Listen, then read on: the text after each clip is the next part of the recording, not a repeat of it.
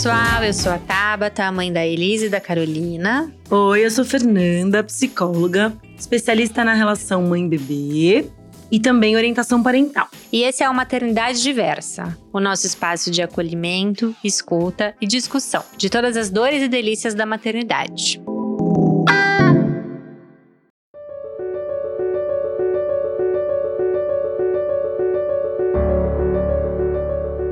Dados de uma pesquisa feita pelo IBGE em 2019 estimam que hoje no Brasil quase 3 milhões de pessoas se dizem LGBT. A vontade de ser mãe independe da orientação sexual e, como em qualquer outra maternidade, traz junto dilemas e desafios.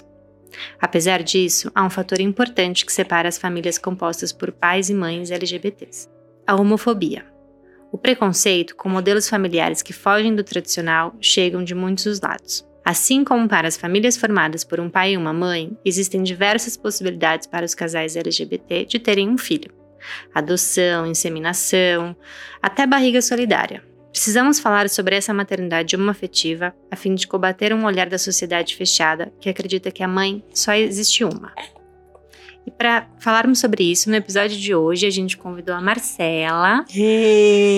Ela é fotógrafa, tem um projeto maravilhoso do qual ela vai falar um pouquinho depois pra gente. A Marcela é mãe da Mariana e tá aqui para contar um pouquinho hoje pra gente da maternidade dela. Bem-vinda, Mar. Obrigada, gente. Obrigado pelo convite. Estou feliz aqui de falar um pouquinho sobre a maternidade. É um prazer estar com vocês. Bem-vinda, mamã. Ô, Má, então você Conta um pouquinho pra gente como que foi essa sua trajetória como mãe. Sim, a história é um pouquinho longa. A Mariana hoje ela tem sete anos. Eu fui casada durante três anos com a Michelle, que é a mãe biológica da Mari. Desde o quinto mês de gestação, nós estávamos juntas, né?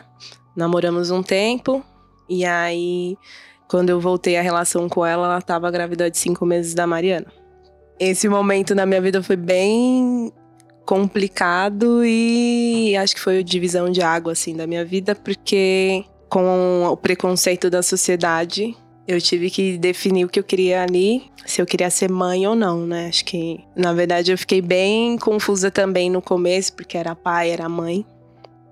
Muitas pessoas jogando, falando: ai, mas você é tão nova, você vai criar filho dos outros. Eu também fiquei confusa no começo, porque assim, ninguém tinha a história ali que eu tinha próximo a mim. Você nunca tinha pensado em ser mãe? Eu já tinha pensado, a gente tinha esse pensamento, mas era muito mais para frente. E não dessa maneira, né? A vida leva a gente para alguns caminhos. Hoje, né? Hoje, assim, foi a melhor decisão que eu tive na minha vida. Então, quando a Mari, a, a Michelle teve, me contou da Mari, Aí eu falei, ah, e agora? O que, eu vou fazer da minha vida? Eu vou, não vou? Eu ainda morava com os meus pais, mas eles sempre foram, né? Não vou falar que foram contra, mas não aceitavam a decisão de eu namorar com uma menina, né? Isso já era bem delicado na época para eles. E a gente nem tá falando de muito tempo atrás, né? Tô falando de sete anos atrás. Então isso já acontecia muito. Quando eu defini sair de casa, foi quando eu falei, ah, agora eu preciso ficar com ela, vou assumir. Só que eu também falei assim: olha, ela tem um pai. E eu não vou jamais tirar o direito dela de ter o pai dela. E se ele quiser, né, ter todos os direitos, ele pode ficar com a filha, enfim. E aí se montou uma relação de duas mães e um pai. Só que aí eu, a gente morava juntas, então eu acabava sempre fazendo aquele papel que talvez o pai faria, né? Numa situação assim. Então, eu sempre tava ali quando tava com enjoo. Eu sempre levava ela pro médico, eu sempre tava ali é, vendo os ultrassons. Isso durante a gestação? Isso durante a gestação. Né? Então, quando a Mari nasceu, eu ainda tinha dentro de mim aquele medo, né? Eu falei assim: é, gente, eu vou encarar isso mesmo, eu vou querer isso pra minha vida. E no dia do parto, que eu, ainda era bem, assim, dentro de mim ainda estava muito dividido. Mas aí quando ela ligou e falou assim: ai, vai nascer e eu quero que você assista. Aí eu cheguei correndo na sala da, da, da cirurgia. E aí os médicos assim, nossa, e vocês vão chamar. Aí ela vai chamar as duas de mãe, como é que vai ser? E não sei o quê. E eu super nervosa, eu era super tímida, né? Ainda era um, uma coisa muito nova. E eu sempre fui muito reservada.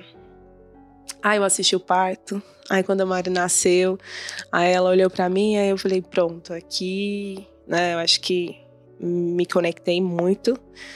Mas eu já me senti a mãe antes, antes de, de ver ela assim pessoalmente. Então, eu colocava música para ela na barriga e ah, não sei. A partir daquilo a gente foi dividindo tudo. Então, o dia que ela acordava para dar peito, eu acordava para dar mamadeira. Era, levava pra escola, a gente participava de todas as atividades. Até hoje é assim, tá? Sim. Então, na escola, as professoras não sabiam que era mãe é, biológica e a gente deixava assim ser super natural para Mari. Então ela cresceu num contexto que ela sempre teve duas mães e um pai. Quando ela fala da, da construção de família dela, ela fala para todo mundo: eu tenho duas mães e um pai. A gente passou por alguns umas coisas complicadas depois da separação, né? Então eu, criei a Mariana com a Michelle até os três anos de idade dela. Então ela sempre chamou as duas de mãe, o pai também nunca se opôs a isso. Só que eu, com flexibilidade do trabalho, eu sempre era muito mais presente. Então eu estava sempre levando para as consultas, para a escola. Sempre gostei de acompanhar muito. Os meus pais, eles são muito presentes para mim. Meu pai até hoje, ele manda mensagem às 7 horas da manhã. Já foi trabalhar, já tá fazendo alguma coisa. E eu acabei, a gente pega, né, a carga dos pais e vai trans, transportando depois. E eu sempre fiz isso com a Mari. Eu enfrentei algumas dificuldades quando a gente se separou por questões de nome, né? Então, quando eu, eu, recebi uma mensagem da diretora da escola da Mari, querendo saber quem era a mãe biológica. Quando a gente separou, não entendi muito bem, porque ela sempre me via na escola. E antes não era uma demanda, né? Não. Quando vocês estavam juntas, é... não interessava para a escola. Exato. E aí ela me convidou a ir numa reunião e perguntou: ah, olha, a gente tá confusa, a gente, as professoras, enfim. Porque a gente não sabe quem é a mãe da Mari. E, né, fisicamente, assim, acho que a gente vai criando, a criança vai pegando alguns gestos, alguma coisa assim. Eu falei: olha, a mãe biológica da Mari é a Michelle, mas ela tem. Eu, como mãe, tem o pai dela também. Ela, ai, eu acho muito confuso uma criança não saber quem é a mãe. Foi a primeira vez, assim, na, na, maternidade que eu senti um preconceito gigante, né? Declarado. Declarado mesmo, assim. E, e vindo de um lugar importante, é, que é escola, que é a escola né? Que é a escola, então... É, a gente sabe que existia as pessoas que olhavam e falavam assim, nossa, mas ela tem duas mães, não sei o quê, mas ninguém na verdade, as pessoas até vinham até mim dar parabéns, né? Nossa, vocês estão criando ela tão bem. A família sempre recebeu muito bem. Né? Minha família, por exemplo, não aceitava, mas depois da, que ela nasceu, e aí viu o vínculo mesmo que existia, eles super aceitaram. Então minha mãe queria que eu levasse ela todo final de semana, né? Hoje é vô, é vó. A família também, minhas, meus irmãos, é tia e aquela coisa toda. Mas foi a primeira vez que eu senti um preconceito gigante, foi dentro da escola. e aí eu me senti perdida né? Porque eu falei, nossa, mas se a diretora tá falando isso, imagina se eu, eu será que eu tô fazendo certo? Aí já comecei a me questionar se eu tava é, bagunçando a cabeça dela ou não, mas ela sempre nasce, ela já nasceu nesse contexto de ter duas mães, então não tem como ela olhar, né, e falar assim, ai não, eu não tenho. Ou ela pode até chegar um dia na vida dela, mas ela vai ter esse entendimento. E aí, a partir disso, a gente começou a sofrer alterações. Eu via ela todos os dias, e aí os pais biológicos começaram a falar: ah, então a gente acha que é, tá confuso, que você não deve vê-la. Foi uma fase muito difícil, porque aí eles quiseram tirar a Mari. E como judicialmente eu não tinha poder nenhum, eu fiquei sem ver a Mari durante oito meses violência, né? Foi, foi muito terrível, assim. E isso começou dentro da escola. E era um lugar super acolhedor. A gente se dava super bem com as professoras. Na verdade, eu não posso condenar a escola porque foi uma pessoa em si, né? Foi essa, essa diretora, no meu ver, bem despreparada. Aí eu fui atrás, né? Fui atrás de. Falei, não posso ficar sem minha filha. Acho que toda mãe nunca vai aceitar essa decisão, mas judicialmente ali eu não conseguia fazer nada. Então não podia fazer barraco, não podia, né? Então eu fui atrás de um advogado. E aí eu expliquei para ele a situação. Olha, eu falei, olha, eu sempre cuidei dela. Eu, eu sempre levei ela pra escola, tive todos os cuidados igual uma mãe. Eu sempre fiz igual tudo uma mãe. A minha, eu fiz igualzinho a minha mãe fez comigo. E aí ele explicou para mim, né? A gente já tava nessa transição das leis. Então ele falou: olha, você tá me contando, você tem direito a. Vocês, né? A guarda compartilhada, um nome no registro, porque ela é sua filha. Não tem, assim, diferença nenhuma da mãe biológica. Né? E aí foi quando eu abri os meus olhos também. Eu não sabia. E eu acho que assim. Dessa parte legal. É, e acho que muita gente que talvez tenha vivido a mesma situação também não imaginava. Uhum, uhum. Né? E eu já vi casos de mãe terem esse, essa, essa convivência e depois não conseguir porque não tinha informação. Uhum. E acabou perdendo o vínculo, né? Porque quando eu vim conseguir reatar com a minha filha, é, ela já não me chamava de mãe. Colocaram na cabeça dela que eu era tia. Então ela veio muito confusa, né? Porque ela vinha, algumas falas ela falava mãe, outros dias ela vinha falava tia. E aí foi bem delicado. A gente entrou naquela coisa do alienação parental, né? E aí, com o processo, fiquei. Na verdade, ainda estou em processo. São quatro anos de processo. Eu entrei em 2019. Então, essa parte, a, a, acho que essa parte mais um monte, a justiça é muito falha, né? Porque assim, se não fosse eu insistir, é, juntar dinheiro mesmo, de parar toda a minha vida para pagar um advogado bom, eu tinha perdido o vínculo com a minha filha. Porque oito meses já tinha perdido muito tempo. E aí já tinha confundido toda a cabeça dela. A gente fez laudo com os psicólogos tal e tudo mais, e aí foi, foi diagnosticado que ela me reconhece tanto quanto a mãe biológica, às vezes em situações até mais, porque eu era muito presente, né? Claro. Então, assim, é, eu sofri muito, eu entrei com começo de depressão. Foi um, uma. Foi oito meses, assim, bem Não, posso imaginar. difíceis, sabe? É, Às vezes eu imaginava que era um luto, algum. Nossa, eram muitas coisas que passavam na cabeça. E aí teve um dia que eu vi ela na rua e ah, acho que foi o marcante, assim, porque ela veio gritando: Mamãe, mamãe, mamãe. E a- acho que até a, a, a Michelle, né, que é a outra mãe, ela ficou comovida, mas também não queria dar o braço a torcer. E são quatro anos de processo hoje, mas hoje eu consegui já na. A gente tá na segunda instância já do processo. Então eu já consegui a guarda compartilhada. Então ela fica comigo hoje, no, no meio da semana. Os finais de semana são alternados, e aí é, é uma questão mais delicada, porque são, ela é dividida por três, três. pessoas, Tá. né?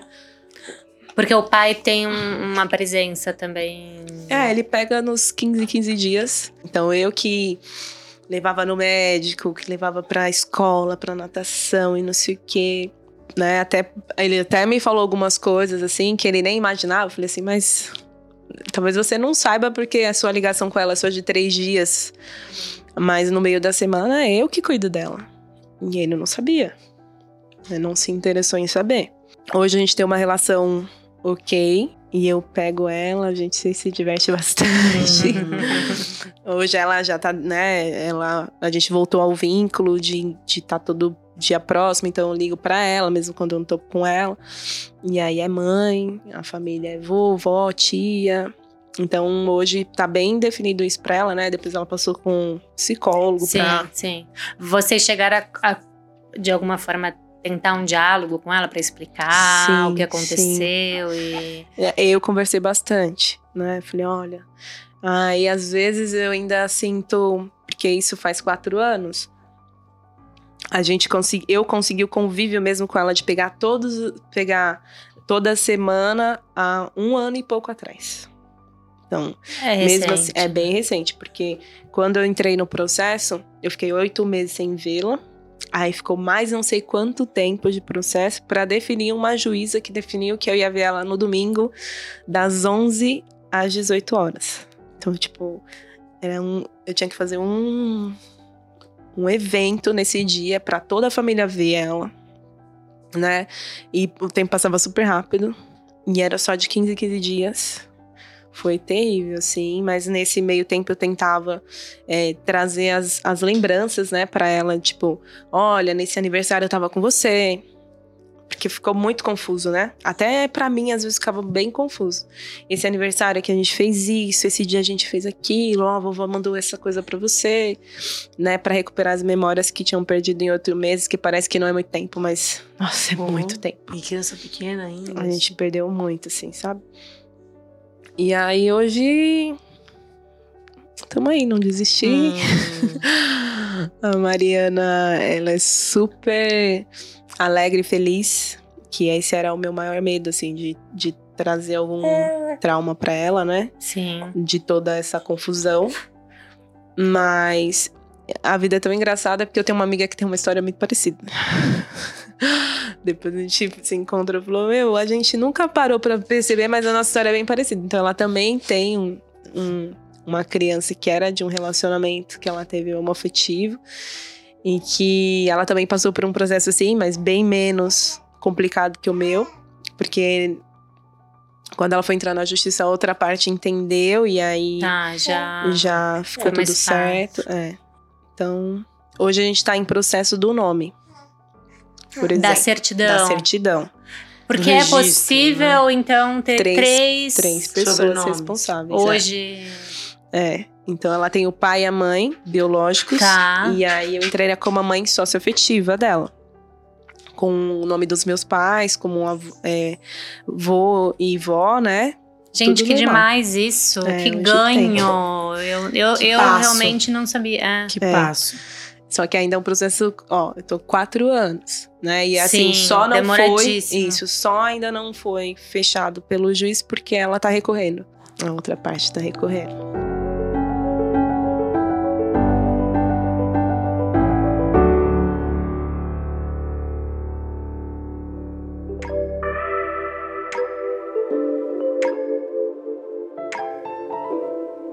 nesse caso, né? Qual que é a orientação, assim, a gente conversa com a criança, né? No caso, a Má tem sete anos, né? Isso. A Mari é, já tem uma idade que dá para entender. Você acha... É, como é que os pais podem elaborar é. isso para a criança, né? A questão da, da alienação parental mais é, prejudicial para as crianças, né? É quando não se é falada a verdade ou se traz muito do que os adultos vivem em relação ao outro adulto, né? Muita mistura do que é conteúdo da relação afetiva dos adultos que chega nas crianças, né? Quando se, né, são mentiras, aí acho que a gente nem tem como contestar o quão isso é prejudicial para uma criança, porque a gente sabe que a mentira em geral já causa algum, alguma questão.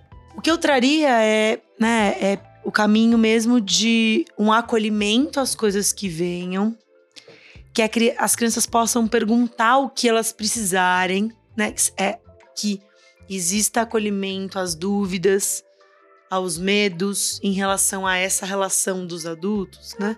Por quê? Muitas vezes as crianças a maioria das vezes as crianças percebem os conflitos e normalmente são entre pessoas que ela gosta tanto quanto, né? Então, muitas vezes as crianças também podem se sentir um pouco responsáveis em mediar essa relação. Faz sentido? Tá. A Má tá me olhando aqui. Fala, Má, fala Porque lógico. a minha filha, ela chega na casa do pai e lá ela não me chama de mãe. Se ela for falar. Até hoje. Até hoje. Então, se ela chegar lá em algum determinado e ela falar assim, ah, Marcela. Me chama por Marcela. E aí, isso eu acho que ela tem que já. Ela, ela já cria na cabeça dela que ela não pode certas coisas, ela não pode demonstrar certos sentimentos. Então, quando ela tá na minha casa, por exemplo, ela pode falar sobre tudo e sobre todo mundo, e pra mim tá tudo bem. Falar assim, agora ela vai fazer aniversário. Eu falei assim: ah, você quer fazer seu aniversário? Quem que você quer chamar? Ah, eu vou chamar meu pai, vou chamar minha mãe. Eu falei, ah, beleza, quer chamar, pode chamar. E para mim é independente, porque é o que é o bem para ela. Né? Então ela tem todo esse. É, essa liberdade comigo de, de falar sobre qualquer coisa, que eu, mais do que mãe, eu sou amiga dela, né? Então, eu acho que ela se sente muito confortável com isso, mas quando ela tá na casa dele, infelizmente, eu sei que ela tem que mudar os hábitos que para ela era normal, assim, importante dela. Tanto do pai quanto, Quanto da, da mãe, mãe. da outra mãe.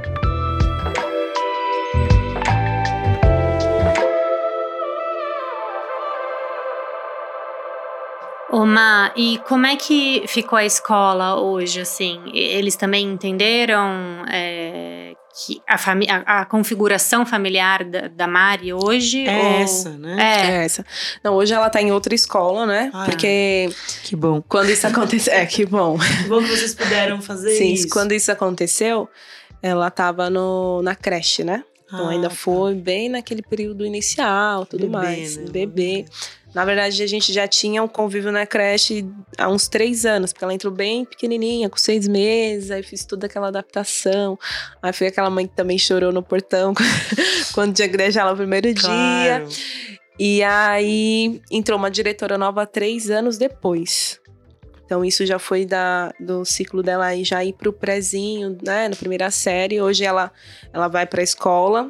Então assim, no Dia das Mães a professora até fala: "Ma- Mari, você vai desenhar dois desenhos, né? Da sua mãe, da sua mãe um, mãe dois. Ela chama pelos nomes? É, mãe Michelle e mãe Marcela. A gente tem um convívio muito bom com as professoras, né? E ainda bem, né? Ah, é, na verdade é mais uma parceria, né, Má? Porque isso. eu acho que também a escola entra, obviamente, né? Eu acho que não à toa você ficou tão tomada, assim, né? Tão é, influenciada internamente, porque escola a gente espera que seja um espaço de apoio, né? E é, e é tão inesperado que vir de lá que você começou a, a se contestar, né? Como você trouxe e meio comprar essa ideia bem preconceituosa inadequada que te trouxeram, né? É, quando a diretora falou, né? Na verdade, eu nunca tive dúvidas, mas a gente, em alguns Sim. momentos, a gente começa a se questionar: poxa, mas não é possível que isso seja errado, né? Não faz sentido. Então, na verdade, eu ignorei total a diretora.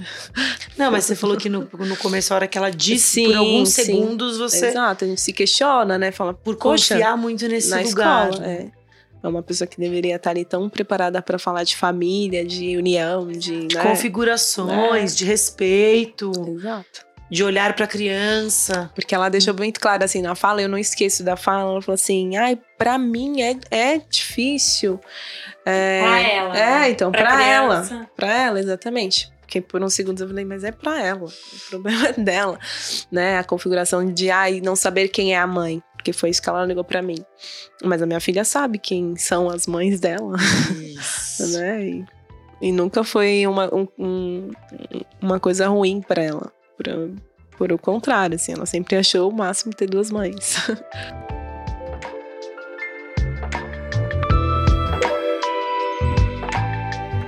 E me fala um pouquinho, você falou da sua família, né? Que no começo, enfim, tiveram um- uma Resistência, dificuldade, uma né? resistência. E, e hoje, como é que é a relação da, da sua família? Ah, hoje é só amor, né? A minha irmã teve uma bebê recentemente, a Helena. E aí foi a primeira vez que eu vi, de fato, assim, a minha mãe pegou no telefone pra minha avó e falou assim: ai, nasceu a minha segunda netinha. Né? Porque eu ainda tinha a preocupação de ter essa coisa do, da diferença tal. E aí, não, hoje ela vai final de semana e dorme, às vezes, na casa lá dos meus pais, sai no final de semana com a minha irmã, com meu irmão. Então hoje é uma relação muito boa, né? E eu tenho o apoio total. Então quando eu decidi também entrar na justiça, que eu imaginei que poderia ser diferente, eles me deram todo o suporte. Falaram, não, você tem que ir atrás mesmo, a gente precisa, a Mariana não pode, né? Então isso fez muita diferença. Muita diferença. E depois que você se separou, você teve uma vivência de mãe solo. Sim, nos primeiros seis meses que eu me separei, a Mari ficou morando comigo. A minha rede de apoio, assim, os amigos, eles foram essenciais. Eu tive pessoas que parece que foi enviadas para mim, sabe, nesse período. Então, me ajudavam no que for, assim. Ah, eu preciso trabalhar nesse dia e aí eu não vou ter quem fica com a Mari. Ah, a gente dá um jeito, a gente traz ela pra cá. E a minha mãe, minha irmã, minhas amigas também. Então nisso eu fui muito agraciada, né? A minha rede de apoio ela sempre foi muito unida. A gente fala que, brincando assim, são essas as sapatões que todas têm, uma, têm filhos, então a gente entende bem a, a dificuldade de, de ser mãe, né? Principalmente é, quando a gente fala, ah, eu preciso trabalhar e aí a minha outra esposa tá trabalhando, alguma coisa assim, e aí você não é a mãe biológica, né? Porque ainda tem essa coisa e você vai levar ela em outro lugar. Por exemplo, ainda passo muita dificuldade para levar a Mari no médico. Né? Ah, eu vou levar ela no, no hospital, igual ela ficou com gripe esses dias. Eu falei, vou levar ela no hospital e eu vou precisar passar no meu convênio. Eu não vou conseguir passar no meu convênio porque ainda tem essa burocracia. A nossa filha é legítima perante a lei. É. Eu, hoje eu tô bem, melhor com isso, assim, depois da, das pancadas, mas são coisas que incomodam muito.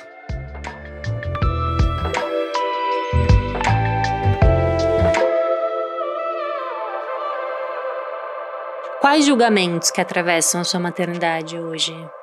Hoje eu, eu não vou falar que, que não existam, porque tem, mas acho que o julgamento maior, talvez, seja esse da, da sociedade ainda questionar, mesmo você cuidando, dando amor, as pessoas vendo isso.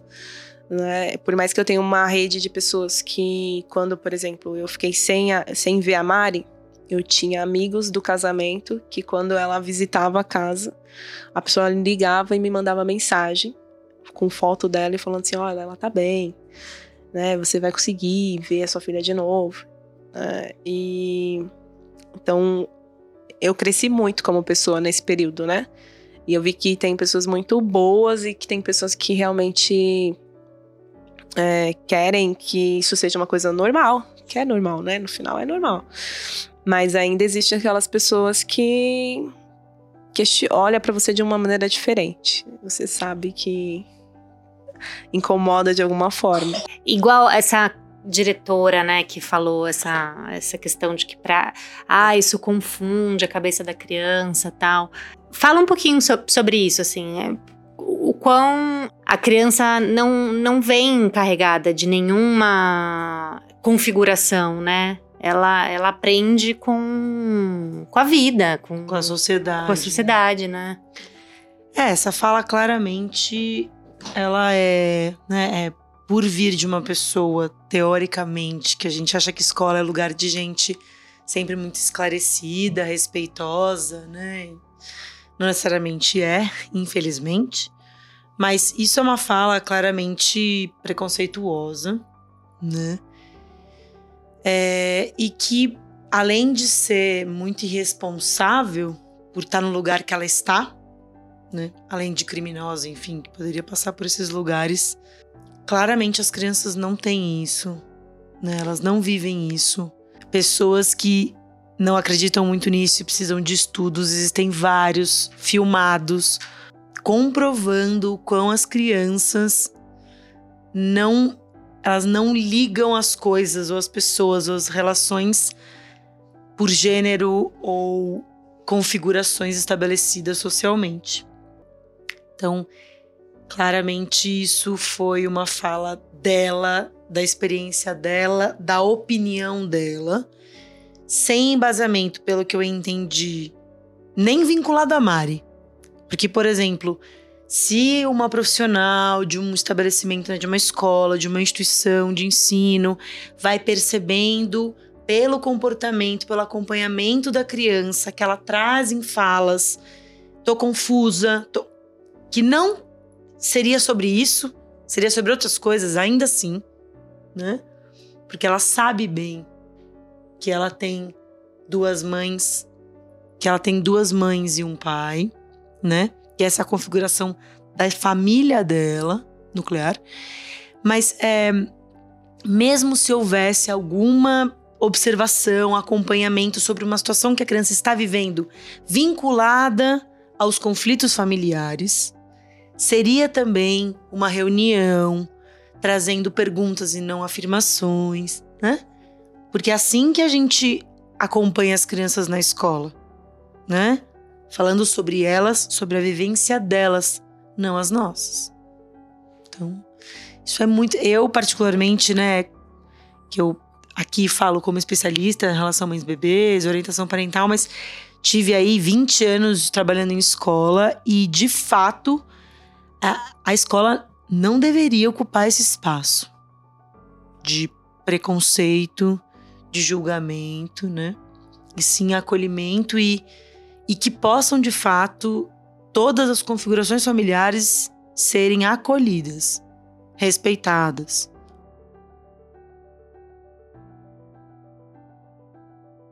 Uma, enfim, você já falou de muitos desafios aí da sua maternidade, mas é, que, que, hoje você acha que é o maior desafio, assim, na sua maternidade com a Mari? É, eu sei que cada faixa etária também, né, traz as suas questões, Sim. enfim. A Mari, ela, eu não sei se foi o contexto que ela nasceu de uma vida de um dia ela tá num lugar, outro dia ela tá no outro, ela é uma criança muito esperta. Às vezes ela, eu vejo que ela até já consegue me desdobrar em algumas questões, né? Então, acho que hoje o maior desafio é que ela entenda que isso é natural, normal, porque ainda acho que algumas questões ela ainda se vê confusa, né? Eu acho que ela tem informações é, de três casas. Eu, eu sei que uma casa é muito preconceituosa que ela vive.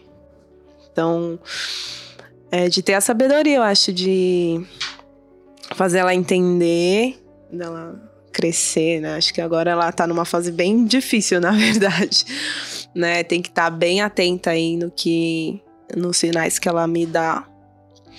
Então, o maior desafio hoje para mim é ficar atenta no que pode ajudar ela, né? Nesse acolhimento também, porque eu sei que o trauma de, de da gente ter se perdido nesses oito meses e dessa relação ser diferente, porque ela ainda é muito diferente. Ela, a, a, algumas crianças chegam e falam assim: "Mas você tem duas mães?".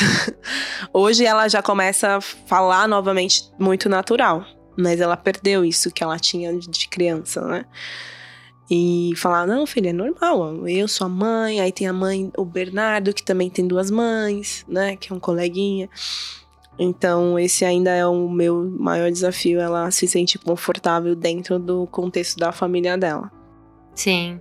E é engraçado porque a gente falou disso é, no episódio sobre o divórcio, né, com, com filhos, dessa essa sua preocupação de cada casa é de um jeito, né? E ela e a, e a gente e a Fê falou um pouco disso, né, Fê? Se você quiser puxar esse gancho também. Sim de que a criança tem essa sabedoria, né, de entender como como transitar entre as casas, Isso. né? Porque às vezes a gente acha que que não, né? Que que ah, é tão diferente uma casa da outra, assim, isso é claro que é nocivo em algumas, algumas questões, né? Mas a criança também tem, né, um, uma adaptabilidade que a gente às vezes desconhece, assim, né?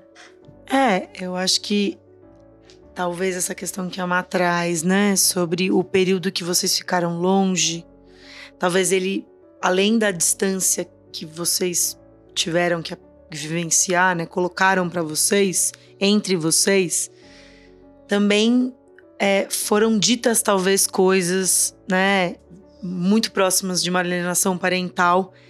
Isso sim traz talvez algumas confusões do que ela pode ou não fazer não necessariamente, enfim, né, a gente não sabe como é que vai ficar isso e como fica isso para Mari. Ela vai contando aí ao longo da vida, né?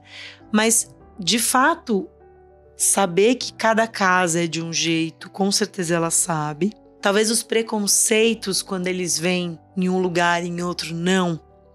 Às vezes eles não entendem muito bem, mas não que as casas são diferentes, mas sim que as pessoas acham coisas diferentes, assim. É, e ela tá construindo, né? Então, as crianças estão construindo aí opiniões. E você acha que sete anos já é uma idade pra gente falar sobre preconceito? Eu acho que a idade para falar sobre preconceito é desde muito pequeno. Já dá para falar sobre os preconceitos.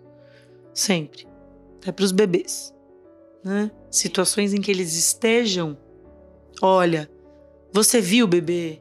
Olha, olha o que está acontecendo aqui. Essa, essa pessoa está totalmente errada. Porque ela está fazendo a outra pessoa sofrer só por uma coisa que ela não, não gosta, não consegue aceitar. É uma, é uma explicação né, mais simples de linguagem, mas desde sempre. E talvez, quando a Má traz, né, talvez a Mari fique confusa mais em relação a não compreender porque algumas pessoas, porque ela também ama, ela também tem como familiar, né, referência, mas talvez fique difícil para ela entender isso. Como pessoas que ela ama tanto, ou que ela quer tão bem, ou fazem essas coisas e às vezes direcionadas a outras que ela também ama, né? Imagino que muita gente passa por isso, né? Porque ainda mais assim, vamos por conflitos geracionais, né? Às vezes a gente pega os nossos pais, que são figuras é, positivas para os nossos filhos, né? De amor. A é, gente espera. Ter, é, tendo falas, enfim, preconceituosas ou até, né? E você tem que explicar pra criança: olha, vovó e vovô estão sendo preconceituosos, estão sendo, né, racistas, homofóbicos, xenofóbicos, enfim. Machistas. Machistas, é. É, às vezes o que também. Não, não é porque é uma pessoa que você ama que ela tá isenta, né, de estar de tá fazendo alguma coisa errada, errada né? Que faz mal para alguém, é. né? Sim, que magoa sim. alguém. Isso. É, necessariamente os termos, né? Também eu acho que aí você pode começar a falar de uma forma mais clara quando crianças, né? De um, dois anos, que eles já têm mais compreensão sobre, né? Até, enfim. Mas mesmo assim, acho que isso que você trouxe, tá, né? Dessa forma, né?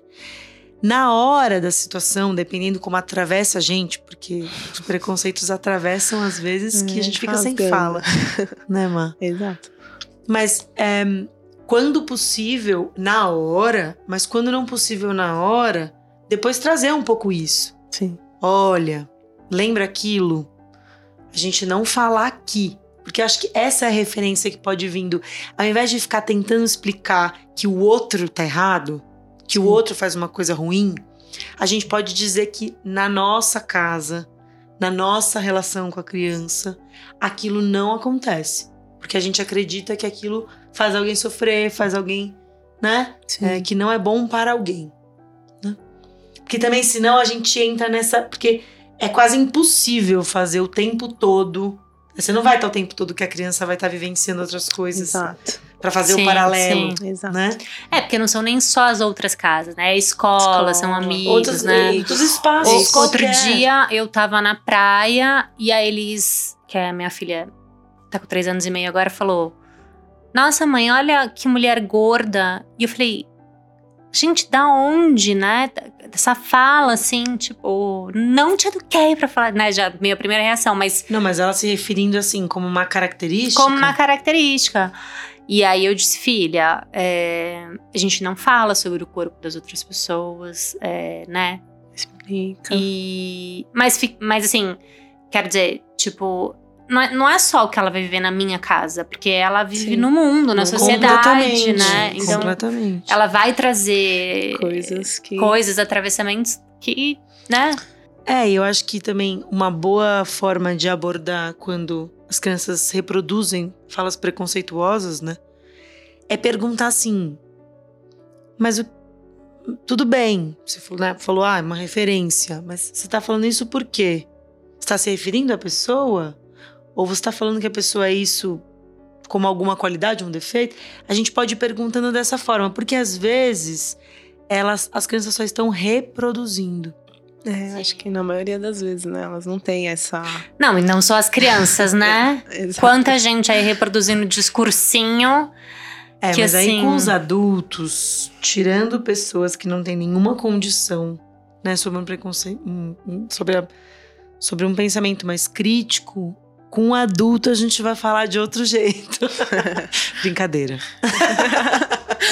mas é, É. que é outra construção, Sim. né? É, é difícil a gente, né, não pode relativizar também como, ah, a pessoa só tá reproduzindo, ela não sabe, porque nessas pessoas morrem, né, enfim. Sim, sim.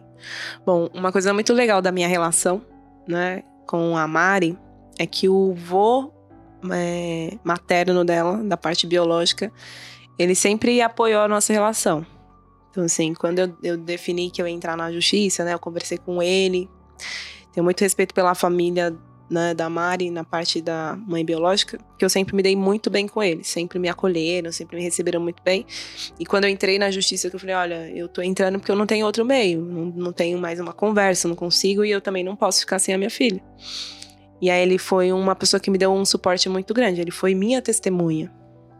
Ele falou assim, olha, eu amo a minha filha, mas o que é certo para minha neta é que ela tenha a outra mãe dela. Então, é, isso fez uma diferença. O meu pai olhou para mim e falou assim: Nossa, que lindo isso, porque talvez eu não tenha, não teria essa capacidade do, do que ele teve de estar ali do seu lado, porque assim criou né, atritos entre a família, logicamente, mas ele foi uma pessoa fundamental.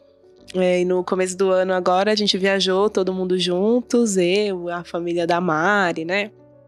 pra Aracaju, que eles sempre vão, eles sempre falam, ah, a gente quer levar a Mari, sempre levaram a Mari desde pequenininha.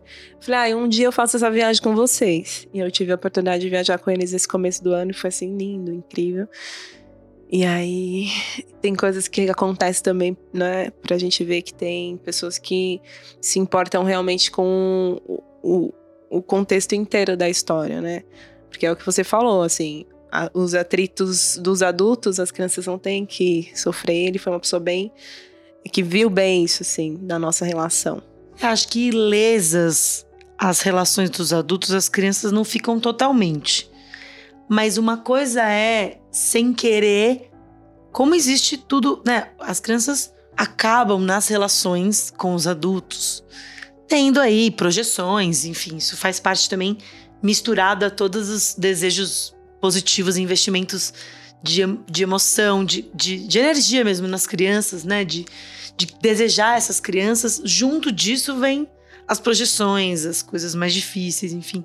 Então acho que ilesas completamente elas não vão ser, porque são relações que permeiam a, a vida dela.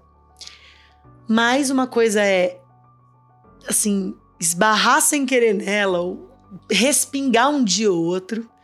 E outra coisa é ter essa criança, botar essa criança no meio, como se ela fosse talvez resolver coisas que os adultos não estão conseguindo. A gente sabe que a maioria dos casos de alienação parental, e inclusive não à toa tem-se esse termo, né? E isso é cuidado por profissionais vinculados, né, aos processos, enfim, que as crianças estão envolvidas.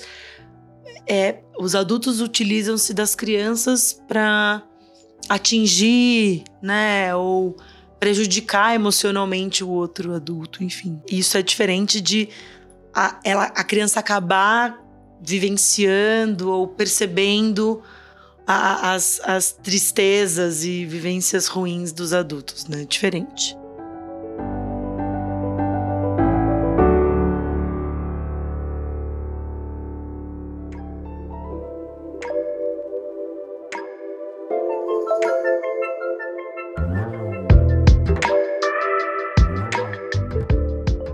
Oma, e o que, que você falaria para é, mulheres né, LGBTs que, que querem, desejam ser mães?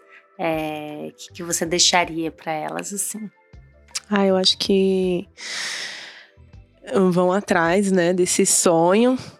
Né? Eu nunca pensei mesmo em ser mãe, mas hoje eu não me vejo de nenhuma maneira assim diferente. A minha filha, ela foi a melhor coisa que aconteceu na minha vida. Então, é, mesmo com preconceito, mesmo com a, né, a gente passa isso na vida em, em todos os segmentos, né? Não, não só nisso, mas não deixar que isso seja um empecilho de você viver a sua vida, de você ser feliz, de você criar o seu bebezinho, ver ele nascer, ver ele crescer, né? Então, é, é força, eu acho, né? Palavra assim. E aí o resto vem, vem o amor, vem a compreensão, vem o cuidado, vem assim, a gente vira uma leoa. então, se cria muitos sentimentos depois que você vira mãe. Acho que você muda como ser humano, você começa a entender a vida de uma forma diferente. E aí eu acho que o mundo vai, toda vez que nasce uma mãe, o mundo fica um pouquinho melhor. Ah, que lindo. E que as leis também. É. É, isso que eu ia falar. Procure, revistas, procure, é, entender, né, das leis. Hoje tá assim, muito avançado ainda, né? Avançado numa Uhum, maneira assim. uhum. Mas mudou muita coisa. Tá Hoje menos pior tá do que menos pior. Deram, deram um passinho. Temos um, coisas importantes acontecendo e direitos que se diz a criança, né? Acho que hoje que são fundamentais, por mais seja demorado, né? Por mais seja difícil, é, acho que o, procurar se informar com um profissional é essencial. Assim, eu fui sem saber de nada e acabei descobrindo muita coisa que foi importante. Profissional se diz, advogado, um advogado. advogado, é. Um especialista dessa área.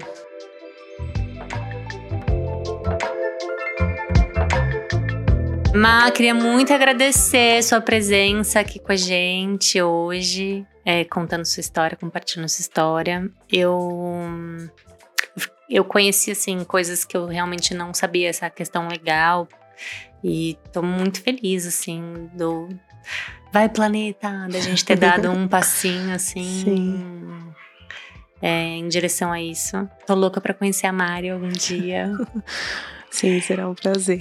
E, e eu queria aproveitar e falar pra você contar um pouquinho do seu projeto antes da gente se despedir, que é um projeto muito bonito, que você estava me contando também agora antes de começar, para que as pessoas também acompanhem. É, a sua parte profissional.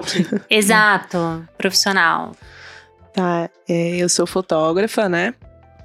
É, e aí eu abri a primeira galeria de fotografia dentro de uma favela em São Paulo, que se chama Beco Visceral. Né? A galeria tem dois anos. É, ela é, é composta por três mulheres. Né? Sou eu a. As meninas me chamam de idealizadora do projeto. e tem a Gleisiele Oliveira, que ela é a produtora, e a Natália Sage, que ela é coordenadora do Beco. É um- o Beco tem uma exposição fixa que se chama Um Rolê no Paraíso. São 13 fotógrafos, todos são moradores de Paraisópolis, que contam a história do lugar, das vivências, os becos, as vielas. É, e a galeria aberta, é gratuita, fica onde eu morava com os meus pais. Morei lá até os 19 anos. E hoje, onde é era meu quarto com a minha irmã, tem uma instalação que a gente conta a história de fotografia, tem mais de 1.500 impressões falando de fotografia, colagens. E a exposição é aberta para quem quiser visitar. A gente está em Paraisópolis, na rua Itajubaquara, 273. E o rolê é gratuito para todo mundo.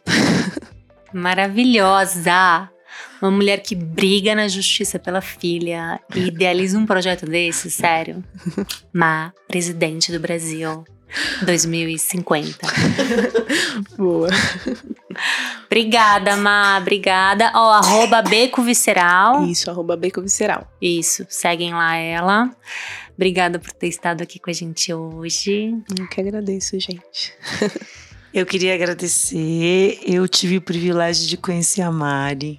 É uma criança deliciosa, uma linda. É, obrigada por você estar aqui. Eu conheci a Má pela, pelo Beco, pela Beco, a gente estava discutindo. É, e agora a gente é amiga. Sim. E eu agradeço muito, porque a gente conversa, né, sobre o quão às vezes não é tão simples falar sobre as coisas, mas o quão é importante. Sim. E. Ah, eu acho que é o que a Tá trouxe, né, sobre a gente não sabe muitas coisas, né, por não vivenciá-las. Então, muito, muito, muito obrigada. Ai, eu que agradeço. Muito obrigada pelo convite. A Fernanda conheci ela numa exposição de fotografia. Hoje a gente é amiga, ela já falou tudo, é uma pessoa muito querida. Obrigada. Hoje foi especialmente difícil com a Carolina, que está gripada, gente. Então, desculpem. Maternidade real. Mas fiquem com a gente. Lá na nossa página no Instagram, Maternidade Diversa. Tem também nosso e-mail, maternidadediversa.gmail.com. Vamos seguindo juntas e aprendendo umas com as outras. E nos vemos no próximo episódio. Até o próximo episódio. Espero vocês. Um beijo.